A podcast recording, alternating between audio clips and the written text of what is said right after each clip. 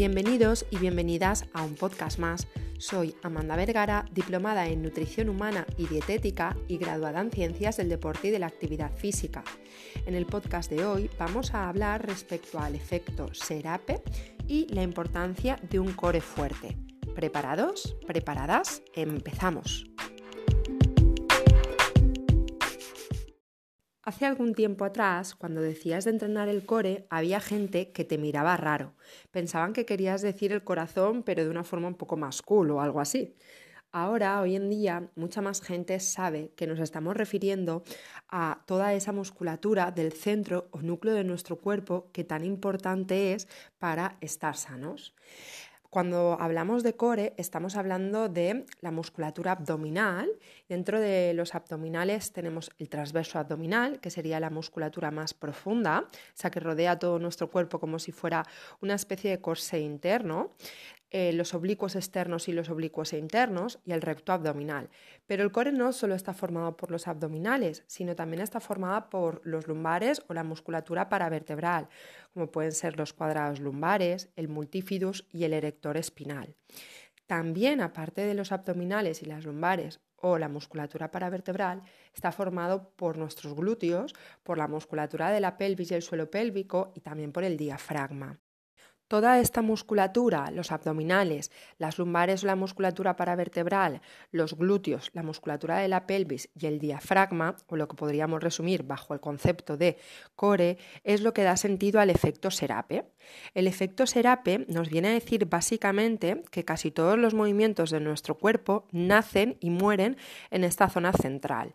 Es decir, el core es el nexo de unión entre nuestras extremidades inferiores, nuestras extremidades superiores Cualquier movimiento que nosotros hagamos em, va, a partir o va a tener influencia en el core, ¿no? Es decir, el core lo usamos básicamente para todo, para andar, para coger un objeto del suelo, para estar sentados frente al ordenador, para ir en bicicleta, hasta, hasta para barrer, ¿no?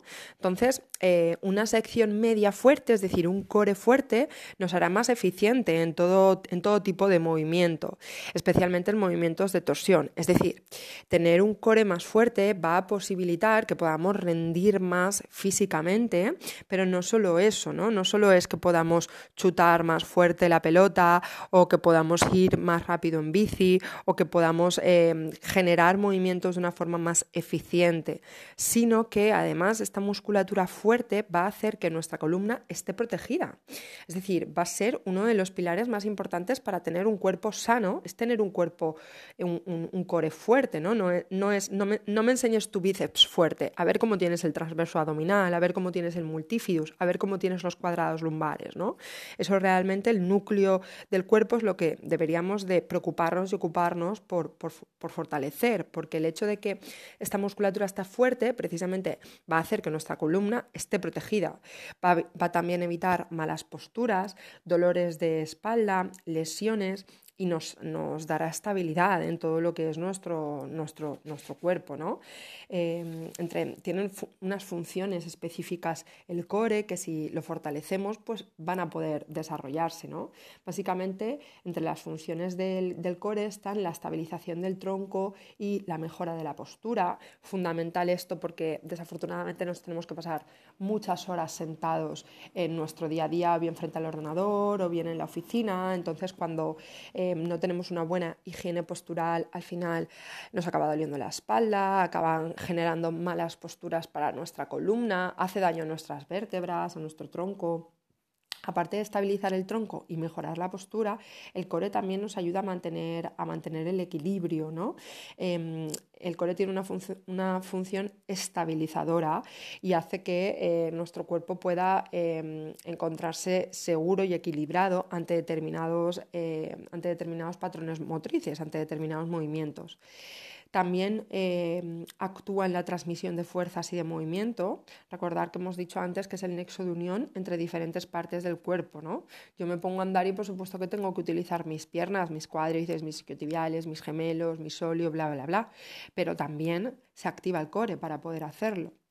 También mejora la propiocepción, es decir, la conciencia que tenemos de nuestro cuerpo y de su posición en el espacio. Sirve de protección para la columna y para los órganos internos, como podrían ser el estómago, el intestino, los riñones, que no tienen huesos alrededor para que se protejan y se protegen a través de la musculatura del core. Y también eh, pues posibilita el proceso respiratorio ¿no? mediante, mediante el diafragma.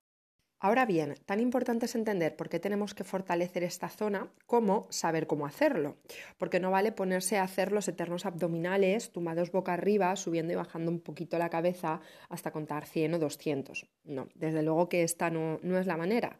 Para trabajar el core se necesita conocer el core y conocer el core implica saber cómo se tiene que trabajar cada una de, esas partes eh, musculares que incluyen este concepto, ¿no? Entonces hay ejercicios que voy a comentar ahora unos cuantos que son los idóneos para conseguir activar esta parte de nuestro cuerpo.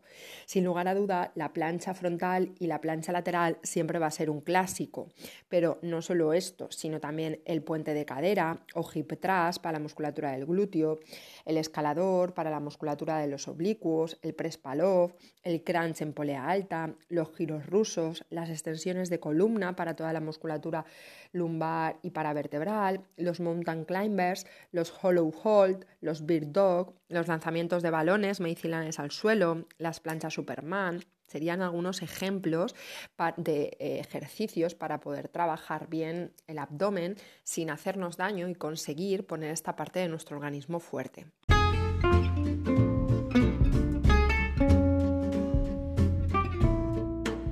Espero que este podcast te sirva para prestarle más atención a esa parte de tu cuerpo que muchas veces pasamos por alto, porque solamente nos centramos en ponernos fuertes los bíceps, los tríceps, el pectoral, el dorsal, el glúteo, las piernas y ya está. Y dejamos de lado eh, o no entrenamos como deberíamos de entrenar esta parte de nuestro cuerpo tan importante. Igual que entrenamos el pectoral o igual que entrenamos los cuádriceps, tendríamos que dedicar un tiempo a entrenar esta parte de nuestro organismo que tan esencial es y que tantas funciones realiza para, para nosotros. Espero que te haya gustado, que te haya abierto conocimiento y de ser así recuerda compartirlo con demás personas que pienses que pueden estar interesados. Nos vemos la semana que viene con nuevos episodios.